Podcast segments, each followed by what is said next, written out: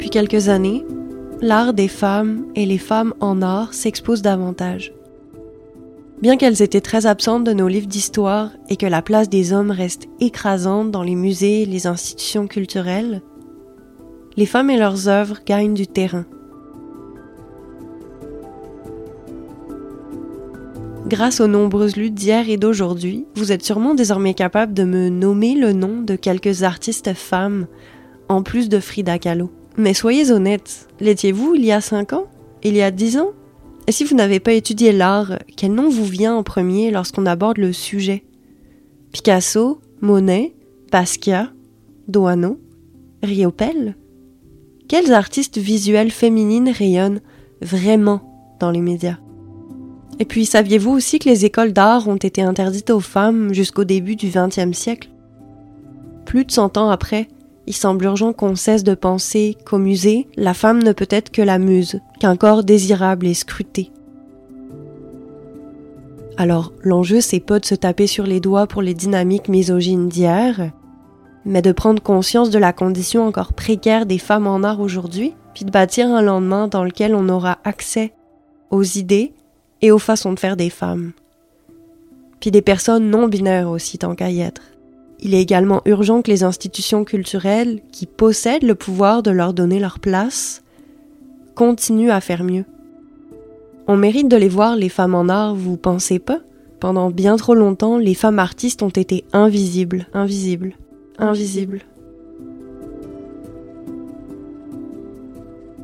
La commissaire et consultante en art, Mylène Lachance-Paquin, a fait de ce sujet son champ de bataille principal. Elle nous parle aujourd'hui de son projet Poste Invisible, qui pose son regard sur la place des femmes dans le champ des arts visuels.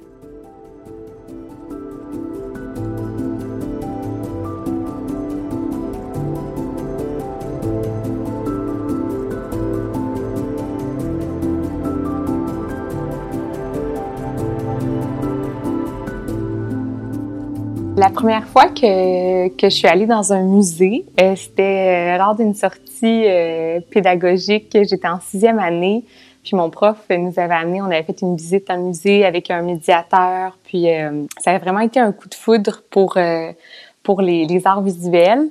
Ce que j'ai ensuite laissé de côté pendant de nombreuses années euh, parce que euh, même si j'avais envie de plonger là-dedans, je me suis pas permise euh, d'y aller. Je suis allée dans un, cheminement plus conventionnel. Je suis allée étudier en enseignement. puis ça a été après une, dans le fond, un bouleversement dans ma vie plus personnelle que là j'ai décidé de de, de, de, me prioriser puis de, de, retourner sur les bancs d'école pour euh, plonger dans ce qui me passionnait. Ça a vraiment été un, un, cheminement heureux. Puis, euh, puis maintenant, je, suis contente de pouvoir vivre une vie professionnelle dans, dans ce domaine-là qui, euh, qui est rempli d'humains passionnants. Je suis Claire-Marine Béat et vous écoutez Sous la fibre, le podcast qui souhaite donner une voix aux artistes.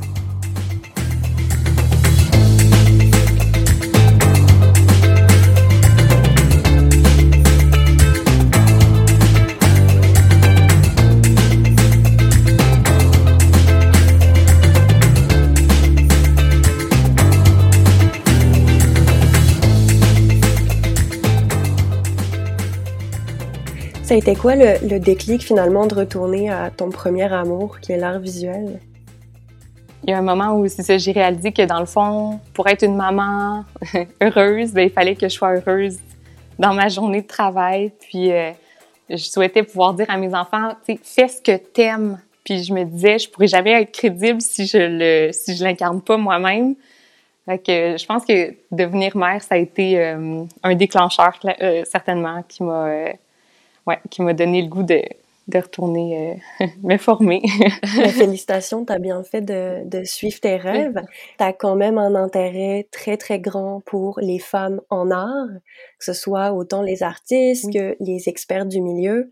Euh, si on voulait dresser un état des lieux de la place des femmes artistes visuelles au Québec, à quoi ça ressemblerait aujourd'hui? C'est quoi les, les choses qu'il faut qu'on prenne en compte pour comprendre la situation? C'est une, bonne question euh, qui est pleine de, de, de réponses et de sous, sous, euh, sous portions de la réponse. Mais si je j'essaie de dresser un portrait euh, grosso modo, parce que c'est sûr que je peux pas dire, mettons, les femmes se portent ainsi en art visuel, parce que c'est tellement varié la situation d'une puis d'une autre, ça va ça va être euh, il y a un monde de différence entre les situations de, de chacune, mais euh, si on regarde globalement, les femmes sont plus présentes sur les bancs d'école actuellement en muséologie, en art visuel, euh, qu'elles ne le sont dans le marché euh, euh, du travail. Donc, il y a comme une pyramide qui s'inverse entre le milieu académique puis le milieu professionnel. Par exemple, l'association des galeries en art contemporain. Dans le fond, si, tu regardes les artistes qui sont représentés par cette par les galeries de, cette association, il y a 34 des, des artistes représentés qui sont des femmes, alors que euh, ils sont davantage diplômés euh, d'un baccalauréat ou d'études supérieures euh, en art visuel. Ça amène une, une précarité à plus long terme. Le fait de ne pas être représenté, de ne pas avoir d'espace de diffusion, ou de moins, je devrais dire d'avoir moins, moins d'espace de diffusion que, que, ce qui serait souhaitable. C'est sûr que ça fait que, que les œuvres des artistes femmes sont moins vues, sont moins collectionnées, sont moins muséalisées. Et donc, la cote va monter euh, moins vite que celle euh, d'un artiste qui est représenté, c'est évident. Puis tout ça, ça va engendrer une précarité qui va être plus grande pour les artistes euh, femmes. Puis si on regarde statistiquement, un, homme, mettons, pour chaque dollar gagné par un artiste homme, une artiste femme va gagner 73 sous. Puis si on, rentre dans cette statistique-là un petit peu plus, on creuse davantage, on va voir que par rapport aux artistes femmes faisant partie d'un groupe euh, de la diversité, on tombe à 61 sous pour chaque dollar gagné par un artiste homme. Et les femmes artistes euh, qui sont autochtones, de leur côté, on est à 57 sous pour chaque dollar gagné par un artiste homme actuellement. Donc, euh, c'est ça, c'est une, une, roue, c'est un cycle qu'il faut, qu'il faut prendre conscience de cette réalité-là pour pouvoir poser des actions à court terme qui vont avoir des effets à plus long terme pour les gens qui sont actuellement euh, sur les bancs d'école notamment, puis euh, pour celles aussi qui sont euh, actuellement sur le, sur le marché du travail dans le domaine des arts visuels. C'est intéressant parce qu'elles sont nombreuses à être étudiantes, à désirer devenir artistes ou expertes en art. Et à un certain point, on les perd une fois qu'on est sur le marché du travail. Tu parlais de, de ce, cette pyramide inversée, là, comme qu'est-ce qui explique ça? C'est quoi les, les différents facteurs qu'on a pu aujourd'hui euh, cibler? Je me base, pour répondre à cette question-là, euh, je me base euh, sur différentes lectures que j'ai faites ou conférences que j'ai écoutées, puis ce qui ressort, qu'on peut constater, c'est que les artistes femmes, étant anciennement des jeunes filles, ont reçu une éducation qui était genrée, comme les garçons qui sont devenus des artistes hommes euh, ont vécu une, éducation également qui était genrée. Même si actuellement on en parle davantage, on est conscientisé, on fait attention le plus possible à ne pas reproduire des modèles qui ont, dans le fond, été euh, négatifs là, pour, euh, tous et toutes. N'empêche que quand on est une jeune fille, on se fait apprendre à répondre aux attentes, à être euh, à être plus euh, à, attendre qu'on nous donne la permission. On va être euh, on va espérer répondre à des attentes du milieu, quelles qu'elles soient, en fait, beaucoup plus que les petits gars à qui on apprend à défoncer des murs, les, super-héros qui sont leurs modèles très, très jeunes, c'est des, des, des, entités qui ont peu de crainte et qui, qui foncent. On, on apprend ça très tôt dans la vie à prendre notre place ou pas, puis à, oser déranger ou pas. Puis euh, j'avais déjà lu, c'était intéressant, ça disait que les femmes, depuis des siècles et des siècles, on leur apprend, dans le fond, à se taire, ou de taire leurs besoins. Et, euh, et, et, je parlais avec une mécène récemment qui me disait, elle a un lieu de diffusion, puis elle me disait, quand il y a un, un homme artiste qui entre dans mon espace, qui veut exposer, c'est simple. Il me dit Hey, c'est beau ici, est-ce que je peux te donner mon portfolio? J'aimerais ça exposer. Puis, tu sais, il, est audacieux dans sa, dans sa démarche, puis il n'est pas gêné d'être là. Puis, euh, elle dit Les filles, là, c'est, quelque chose. Là, là, ils rentrent, puis là, ils veulent pas déranger. Puis là, ils disent Ah, c'est beau ici. Puis là, Ah oui, est-ce que tu es artiste? Oui, je suis artiste. Est-ce que tu aimerais ça m'envoyer ce que tu fais? Ah, ben oui, je n'osais pas le dire, mais oui, j'aimerais ça. Donc, c'est sûr qu'il y a de ça aussi. c'est difficile de, de, prendre une place dans ce domaine-là. Il faut, il faut pas attendre que le téléphone sonne. Il faut pas attendre que qu'on cogne à ta porte. Il faut que tu fasses ta place. donc, je pense que ça, c'est quelque chose qui peut expliquer le fait que les femmes soient moins représentées en galerie, moins collectionnées, et, euh, et avec tous les effets que ça a, évidemment. Mais c'est sûr que le milieu de l'art est pas hermétique à ce qui se passe dans la société.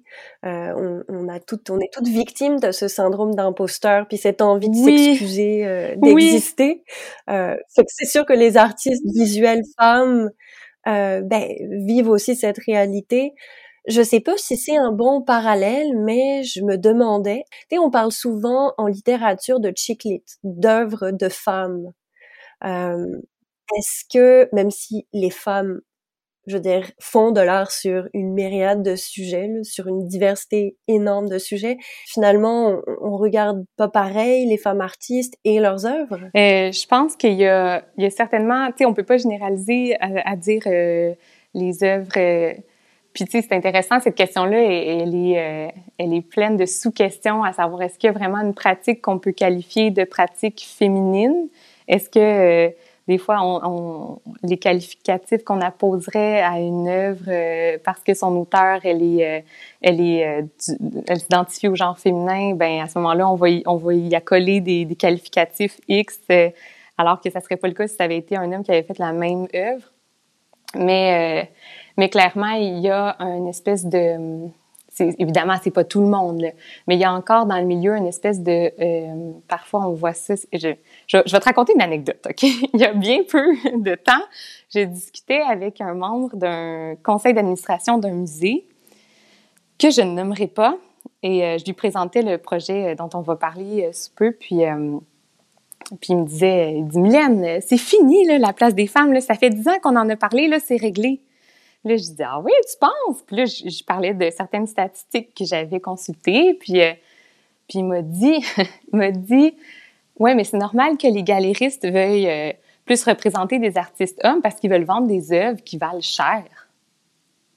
je me suis dit, waouh, mais t'es la représentation de, de la problématique. Ça fait partie du problème. Oui, c'est ça, là. c'est, c'est ça le problème, là, tu sais.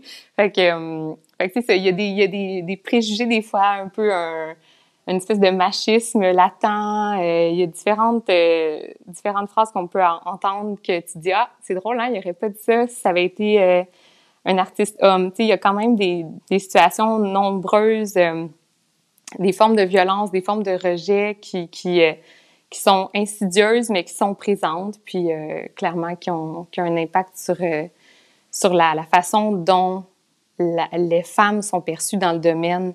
Euh, je, parlais récemment à quelqu'un qui est en poste de direction qui s'est fait dire sors ton décolleté, il faut qu'on aille chercher de l'argent. L'année passée, s'est fait dire ça. je veux dire, il y a le nombre de femmes et il y a comment ça se passe. C'est vraiment deux choses qui sont importantes à, à aborder rapidement, je pense, collectivement. Tu disais que les femmes sont moins collectionnées. Je me souviens qu'en 2020, il y avait notamment le musée d'art de Joliette qui avait voulu prendre action. Oui. Euh, peut-être le, musée d'art contemporain de Montréal aussi.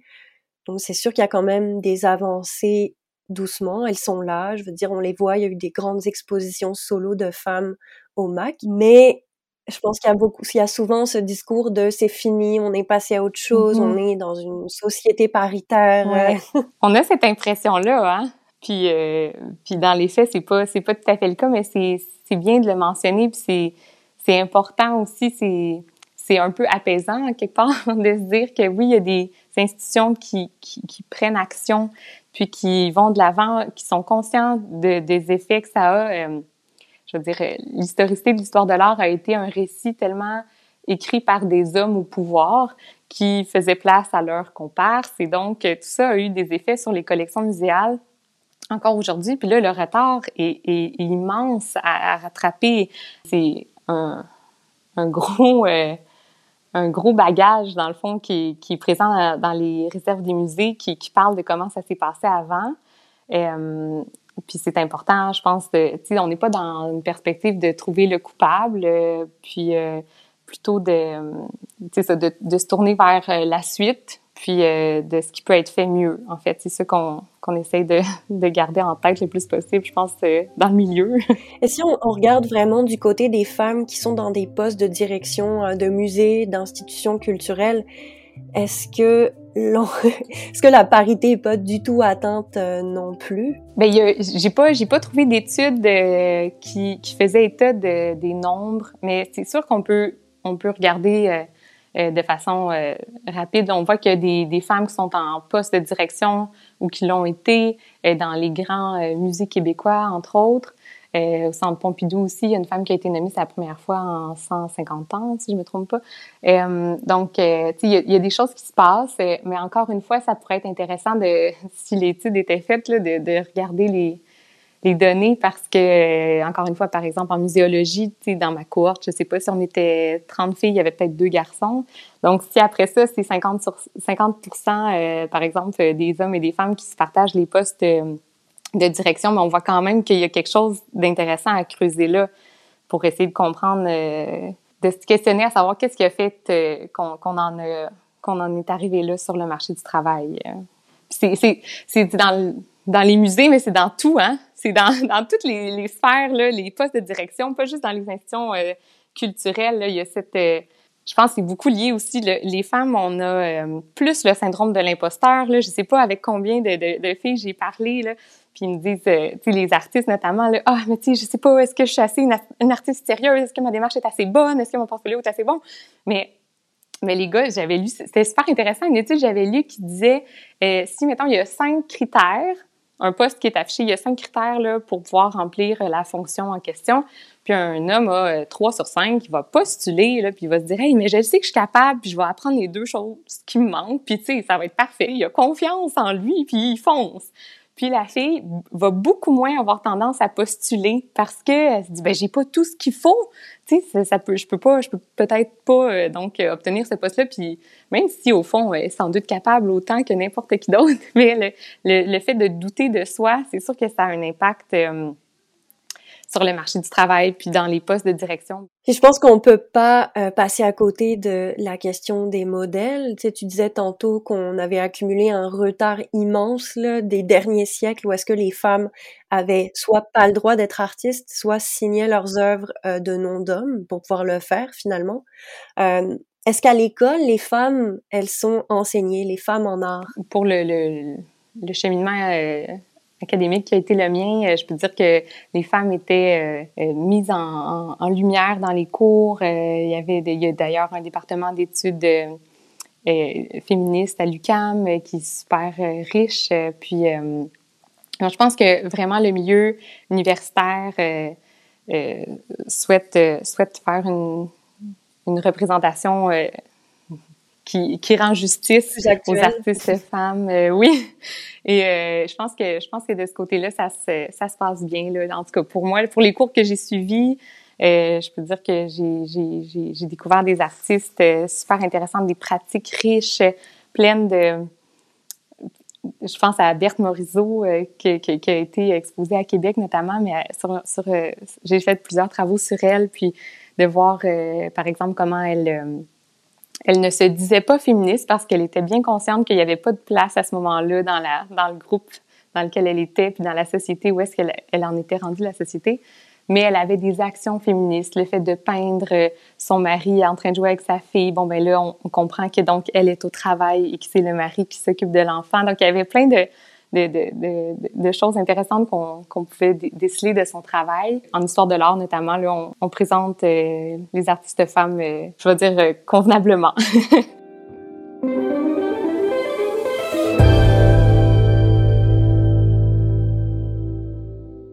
On a beaucoup fait croire aux femmes aussi qu'elles étaient, euh, qu'elles seraient juste une ou deux choisies, donc il fallait qu'elles se fassent compétition. Euh, on le sait que c'est pas une bonne technique, ou en tout cas ceux qui ne savaient pas, je vais le dire, c'est pas une bonne technique. on n'est pas là pour, euh, au contraire, on est là pour coopérer. Est-ce qu'aujourd'hui, au niveau euh, des femmes dans l'art au Québec, est-ce que tu sens une belle solidarité? Euh, Moi, je vois passer souvent des groupes de femmes, euh, de femmes qui s'entraident, qui s'applaudissent entre elles, euh, qui s'aident, euh, qui sont pas du tout dans cette compétition qu'on nous fait croire qu'ils devraient être. Oui. normal? ben, de, de, ce que j'ai pu percevoir jusqu'ici, je pense qu'il y a effectivement un désir d'entraide qui est très présent dans le milieu. J'ai vraiment l'impression que la majorité des, des femmes artistes ou commissaires ou rédactrices sont pour vrai heureuses les unes pour les autres quand il se passe quelque chose de beau dans leur carrière. Puis je pense que vite, on le sent aussi quand on, rencontre, euh, mettons, quand je rencontre une artiste, puis je sens qu'elle a ce désir-là que ça se passe bien pour, euh, pour les, autres femmes dans, dans, le milieu. On le sent, puis ça crée comme une, une sororité instantanée, presque viscérale. On, on est là, tu sais, l'une pour l'autre, puis on s'aide vraiment, tu sais. Puis euh, c'est vraiment, c'est vraiment un beau lien qui est riche puis qui peut se, se, se, passer très vite, mais être très solide en même temps. J'ai l'impression quand même, le milieu des arts visuels, ben le milieu des arts en, général, mais mettons, si je me concentre sur le milieu des arts visuels, c'est quand même un, domaine dans lequel, comme artiste, euh, la valeur qu'on t'accorde est beaucoup liée au regard qu'on porte sur ton travail.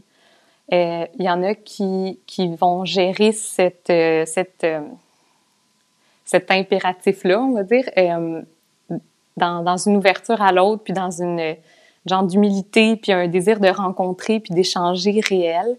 Puis je pense qu'il y en a que ça rend peut-être un petit peu moins à l'aise, puis à ce moment-là, qui se braquent, qui se ferment. Puis des fois, il y a des gens, on dirait que c'est dur d'atteindre, puis c'est dur de créer un lien, tu sais. Mais euh, il y a de tout, comme dans tous les milieux. Il y a des gens qui sont ouverts. Euh, mais généralement, le mode de ce que j'ai vu, en tout cas, les, il y a vraiment euh, une, une, solidarité. Euh, les, les, conservatrices avec qui on travaille pour la conférence sont tellement agréables. J'adore, euh, j'adore, j'adore les gens qui sont d'action. Justement, tu, tu fais partie, tu fais partie de cette sororité-là. Tu disais c'est une sororité, mais t'en fais pleinement partie avec ton, ton initiative post-invisible.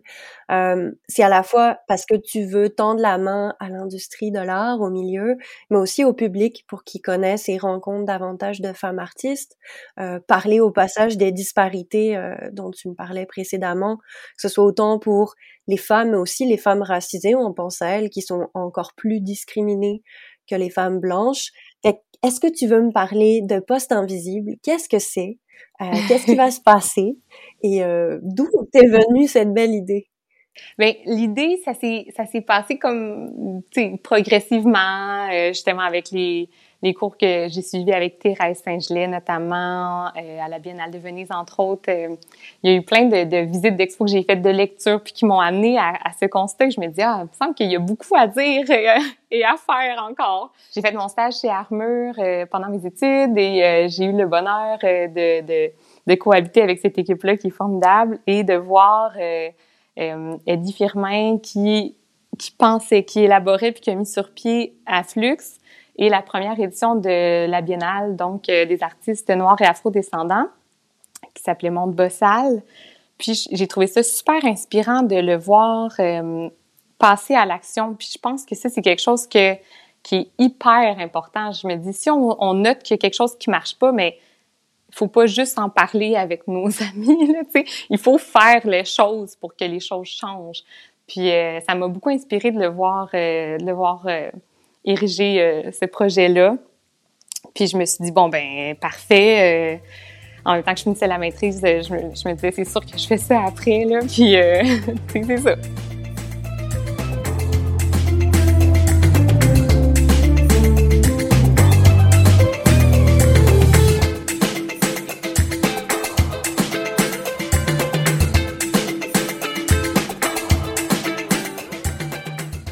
Poste Invisible, c'est des expositions, un programme éducatif et surtout une grosse conférence. C'est une conférence qu'on prépare euh, pour parler de, des réalités dans les musées, notamment. Ça va être, euh, on a vraiment un panel, le panel rêvé, je veux dire. Euh, on a Thérèse Saint-Gelais qui va être là, qui est historienne de l'art, qui est la directrice du département d'études féministes et de recherche. Euh, à l'UCAM, il y a Eunice Bildor qui est euh, au Musée euh, des beaux-arts de Montréal. Il y a Anne-Marie Bouchard qui est au Musée national des beaux-arts du Québec. Il y a Anne-Marie Saint-Jean-Aubre qui est au Musée d'art de Joliette. La conférence va être animée par Marie-Louise Arsenault, que j'adore. Et je suis tellement contente qu'elle que, qu'elle soit là parce que je trouve qu'elle a toujours un, éclairage pertinent sur l'actualité. C'est ça, on veut, on veut aborder, dans le fond, la situation notamment de ben, des collections. On veut parler des collections, de, de, la, de ce qui en est, puis de ce qui va en être. Euh, je pense à Joliette notamment. Euh, eux, ils avaient prévu de faire euh, le bal sur le thème de l'invisibilité des femmes. Euh, malheureusement, ça n'a pas eu lieu à cause de la pandémie, mais quand même, il y a ce souci-là. Ils préparent une exposition aussi qui parle de briser les plafonds de verre. En deux ans, ils ont passé leur, leur collection qui était de, il y avait 11 d'artistes femmes dans la collection permanente au Musée d'art de Joliette, puis c'est monté à 13% Fait que, il y a quand même, on voit les changements qui se placent euh, dans ce milieu-là. Qu'une aussi, on veut aborder l'absence euh, de, de, diversité dans les postes, dans les, les, gens qui sont en poste de direction dans les institutions muséales il y a clairement quelque chose à, à, à creuser là-dedans. Puis ça fait écho aussi avec une des expos, parce que bon, là, c'est, on est rendu à six expos euh, qui sont euh, prévues pour le mois de mars. Euh, ils vont être lancés le 8 mars. La conférence va être le lendemain, le 9. Euh, donc, euh, une exposition avec le travail de Marie-Josée Gustave, la commissaire Catherine Touré, dans son mémoire, elle, elle s'intéresse à l'absence de la diversité dans les postes de direction. L'expo s'appelle Une goutte d'encre dans l'océan blanc. Puis ça parle de cette fatigue là, de sentir que on fait plein de choses pour prendre notre place, puis c'est long, puis avance d'un pas, recule de deux, puis euh, en tout cas, fait que ça, ça va être super intéressant. Euh, chez Casa aussi, j'ai aura euh, l'expo La force de la douceur. C'est toi la commissaire. Oui. donc la force de la douceur avec Anna Klaus et Maud Arsenault. On va parler dans, dans cette expo-là de la charge mentale qui pèse beaucoup, beaucoup sur les femmes euh, qui gère euh, 100 000 dossiers à la fois, la vie de famille, les enfants, la course folle qui nous étourdit et avec laquelle on conjugue euh, même dans des situations de violence. Euh, donc, on va aborder les différents types de violences aussi faites aux femmes. ça va être, je pense, une, une expo forte, mais en tout cas, j'ai vraiment hâte. c'est vraiment deux artistes extraordinaires. je suis vraiment contente de travailler avec elles. Euh, il y a une expo à Kamouraska aussi, par-delà les frontières. Euh, il y a une dizaine d'artistes qui ont créé une œuvre euh, entourant ce, thème pour l'événement. qui parle des frontières qu'on se met ou, qu'on franchit comme artiste femme. il y a Cash Studio aussi qui, prépare une expo qui s'appelle Intérieur. On parler de, de, ce qui se passe plus, évidemment, à l'intérieur de la vie de la femme, là, plus euh, de façon intimiste. Il y a une expo chez Espace 230 Art contemporain, où là, on va parler euh, avec Gabrielle Sartou, la commissaire, de, de ce qui se passe euh, dans l'art numérique chez les femmes ou les personnes qui s'identifient pas nécessairement au, au genre féminin ni masculin. L'expo de Catherine Touré, c'est au hangar 78-26. Il y aura une expo aussi chez Armure, Réal et François, qui, qui ont embarqué très, très tôt dans le projet. Alors, ils nous préparent aussi une expo alors, euh, je pense que j'ai fait le tour euh, des expositions, mais si on vise à le fait de faire plusieurs expositions en même temps, ce qu'on vise à faire, c'est de, de, de, de, démontrer que les femmes sont encore sous-représentées, puis on donne comme une, une go pour euh, qui démarre là, le 8 mars. Bon, ben, Parlons-en de la sous-représentation des femmes encore aujourd'hui. Il y a quelque chose de puissant à comme un petit peu monopoliser plusieurs galeries à la fois avec des expositions euh, exclusivement féminines, avec des commissaires qui sont des femmes.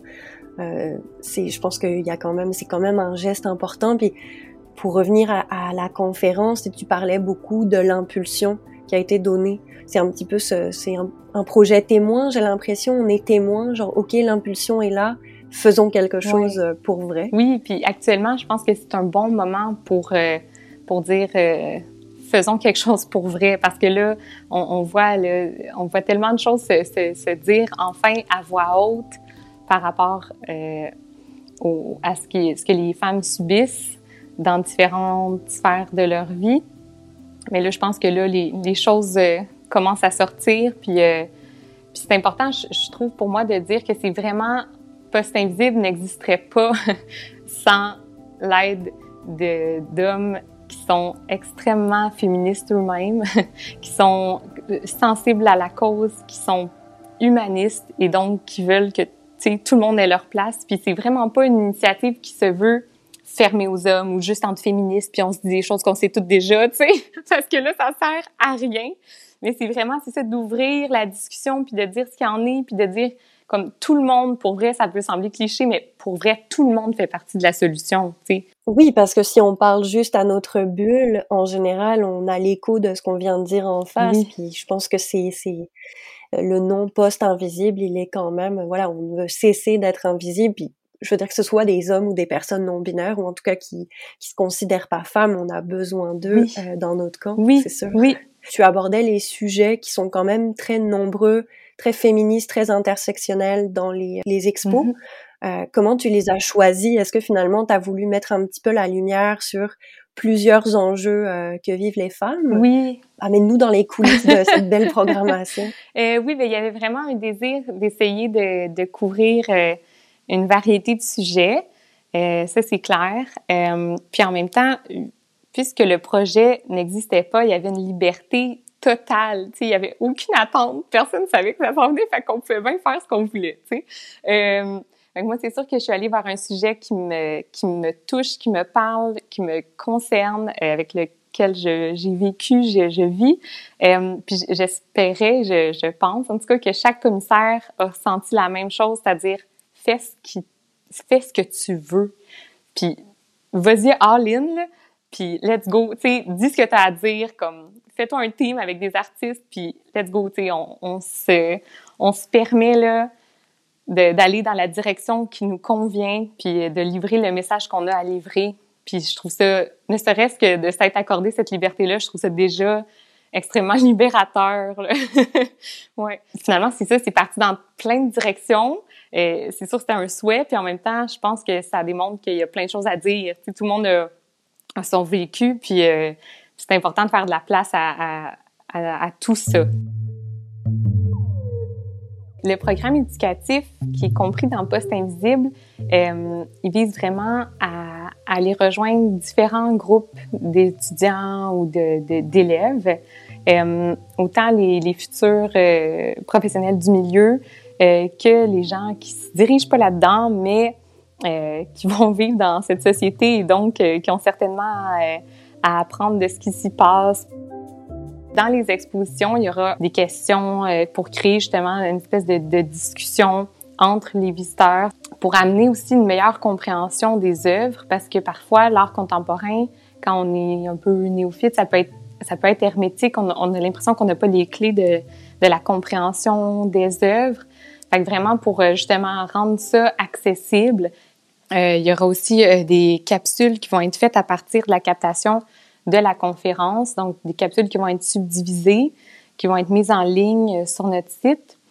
Et euh, par rapport auxquelles il va y avoir des activités pédagogiques qui vont être faites en fonction du programme euh, de formation de l'école québécoise pour permettre aux élèves qui sont dans les, dans les classes de, de découvrir euh, des pratiques, des, des discours intéressants, puis aussi de les profs, là, en ce moment, là, ils ont euh, d'autres choses à faire la fin de semaine, OK? Ils sont débordés. Les, les profs, ils n'ont pas souvent le temps d'aller faire le tour des galeries la fin de semaine, tu sais.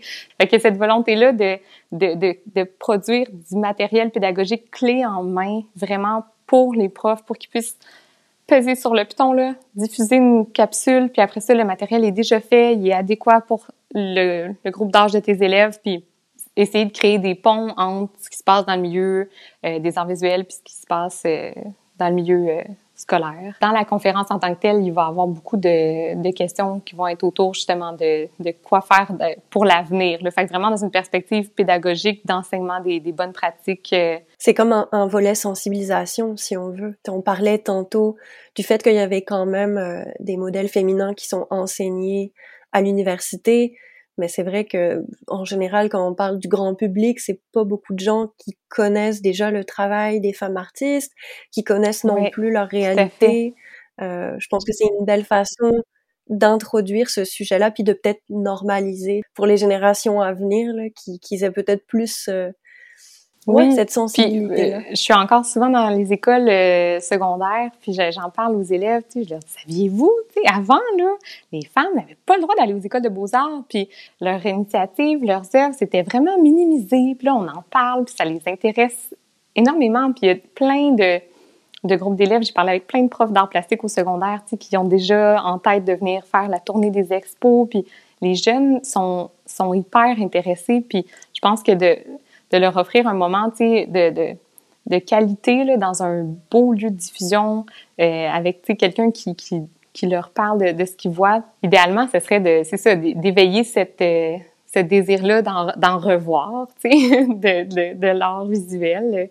Poste invisible, c'est un projet qui se veut pluriel, dans le sens qui, qui, que chacun est libre d'en faire ce qu'il veut, d'aller chercher là-dedans ce qui lui convient ou pas, puis qu'on n'a pas la prétention d'avoir la réponse ou d'avoir la bonne réponse à cette situation-là, mais qui, c'est plus un souhait vraiment de, de proposer un moment de, d'échange, puis d'observer c'est quoi les bonnes pratiques, puis après, bon, ben, utilisons c'est ce qui est, à, ce qui est euh, le plus efficace, dans le fond, pour, euh, pour permettre à tout le monde de prendre sa juste place. C'est pas prendre la place des autres, là, juste la, notre place. On en a tous une, puis on y a droit. On a droit à notre temps, on a droit à notre, à notre espace, euh, notre chambre à soi.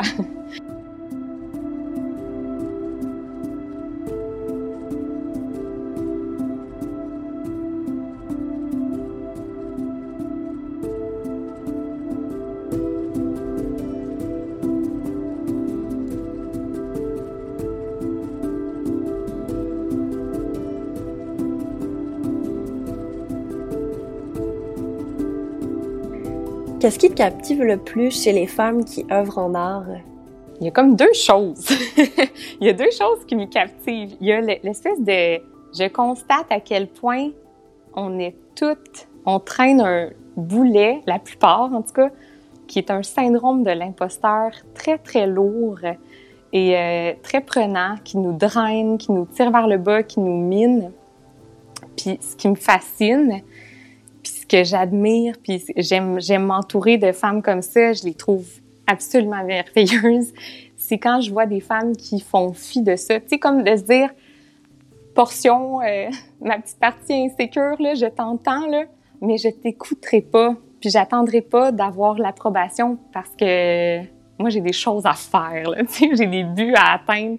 J'aime ça des gens qui sont cash, euh, des gens d'action, des filles qui foncent puis qui qui se disent, OK, les choses vont se passer, là, puis c'est ça. D'être approuvé ou pas, ça, ça m'intéresse pas vraiment.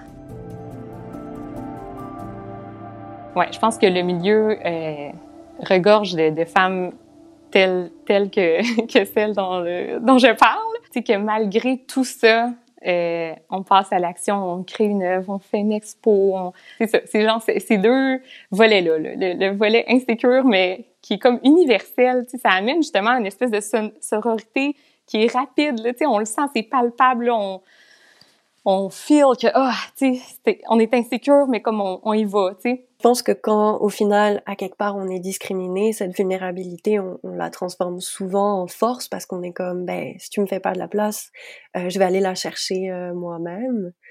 Donc, euh, je, te, je te comprends complètement. Puis moi, je pense aussi que c'est important qu'on offre aux femmes euh, leur part de l'imaginaire, que ce soit des sujets féministes ou un sujet qui a rien à voir avec euh, l'identité de genre. Je pense qu'il y a une importance à les, à les voir, à les écouter, à, à, à avoir accès à euh, tous leurs, euh, leurs projets puis leurs idées qui sont différentes de celles des autres, des hommes, des personnes non femmes. J'ai envie de te demander euh, quel message tu voudrais faire passer aux jeunes femmes, aux filles qui souhaitent devenir artiste, conservatrice, euh, commissaire, professeur d'art. On parlait du syndrome d'imposteur, je pense qu'on peut pas y échapper. je souhaiterais à, toute, euh, euh, cette prochaine génération, je sais pas, je suis encore en tout début de, carrière, mais mettons aux futurs artistes et, et, tout, je leur souhaiterais de se défaire de, de ce désir de plaire, puis de pas attendre de se sentir compétente pour faire les choses. Parce que souvent, ça, ah, mais j'ai jamais été commissaire. Ben ouais, mais regarde, ça vient de commencer. Parce que là, tu sais, ça y est, t'as ta première expo, fait que let's do it. Tu sais, euh, c'est ça. Je pense que je leur souhaiterais, là, de, tu sais, juste fonce, mais fais les choses. Parce que moi, ce qui m'énerve des fois, c'est les gens qui disent que, ah, tu sais, ça bouge pas vite, puis tata, mais, tu sais, il faut foncer, il faut les, il faut les faire, il faut aller cogner à des portes. Va dans des vernissages, puis jase à du monde. Tu vas t'en faire des contacts. C'est comme ça. Vas-y, fais ton bénévolat, puis tu vas en rencontrer du monde. Ouvre les portes qui sont pas ouvertes pour vrai. Tu sais, je sais que c'est insécurisant appeler quelqu'un là que tu appeler une conservatrice d'un musée qui sait pas que tu existes, c'est gênant là, c'est pas agréable. On doit le faire pour pour se faire honneur à soi puis aux, autres là, tu. Euh, fait que euh, ouais, je leur souhaiterais de de passer à l'action. Pour finir, tu vas peut-être me parler de ton deuxième euh, projet, qui est en fait une entreprise qui aide les artistes à exposer dans des milieux de travail. Ça répond au fait que c'est difficile d'exposer, mais aussi ça soutient le fait que il faut sortir l'art des lieux de diffusion traditionnels. Oui, ben ça s'appelle euh, Louise Art en entreprise. On constate, euh, c'est ça, il n'y a pas assez de lieux de diffusion pour tout ce que les artistes ont à présenter. Puis, euh, c'est évidemment pas tous les artistes qui sont représentés par des galeries. C'est encore plus ardu de présenter notre travail à ce moment-là. Puis, du côté des entreprises, euh, ben, il y a beaucoup de gens qui, qui, aimeraient offrir à leurs employés des activités qui sont mobilisantes, euh, qui ont un pouvoir sur, sur ce qui se passe dans le bureau. Puis, là, on l'a vécu, on a fait un, un projet pilote, puis ça a été super intéressant. Dans le fond, moi, je, je présélectionne des artistes que je présente à un comité d'employés. Euh, puis là, je leur présente la démarche, un peu l'histoire de, de, cette pratique. Des fois, je fais des ponts avec bon, d'autres connaissances. Euh, euh, si j'ai à parler de le ready-made, c'est quoi le ready-made? Ça, puis les, les, pour vrai, les employés, ils ont tripé, là. C'était vraiment le fun. Puis à la fin de cette rencontre-là, parmi les artistes qui sont présentés, ben là, ils doivent en choisir euh, un ou une qui va exposer dans le dans l'espace bureau. Puis après ça, ben là, avec l'artiste, là, je fais une sélection de, des œuvres, puis on s'occupe de l'installation, on se charge des assurances, euh, tout ça. Puis c'est dans le fond un, forfait qui est offert pour un an. Fait qu'il y a trois expos qui durent quatre mois. L'artiste reçoit un cachet, puis euh, les œuvres sont en vente aussi. Fait que ça peut permettre d'aller euh, rencontrer des gens qui n'auraient pas nécessairement acheté ton travail parce que juste ils savaient pas que tu existais. En bon français, c'est un win-win. Il y a personne qui est perdant dans, dans ça. Là. Euh, fait que ouais, c'est à date la, réponse du milieu est vraiment est vraiment bonne. Les artistes sont contents d'exposer, surtout après une ben après, je sais pas pourquoi je parle. J'ai hâte que ça soit fini. Après une pandémie, on va faire comme si c'était fini. Puis c'est tellement beau dans l'espace là. C'est vraiment ça amène un côté haut de gamme à n'importe quel lieu de travail. Tu d'avoir des œuvres d'art là. Puis ah, c'est beau. c'est vraiment le fun pour les employés quand ils vont travailler aussi. Tu sais, d'être dans un beau milieu. Mylène, merci beaucoup pour puis bravo pour toutes ces ben belles initiatives. Déjà, bravo. Merci, mon Dieu. Merci beaucoup. bravo pour euh, ton podcast puis pour ce que tu fais. J'aime beaucoup te suivre. Alors, euh, c'est exactement la sororité dont on parlait euh, tout à l'heure. C'est oui. puissant oui. et c'est nécessaire.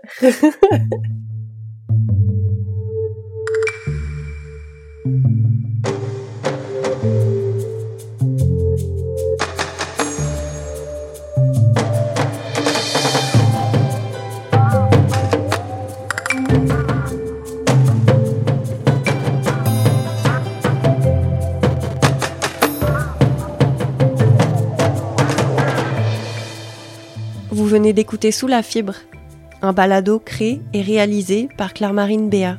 Les musiques originales sont de Juliette Béat et Yvan Vendray. Un grand merci à Mylène Lachance-Paquin.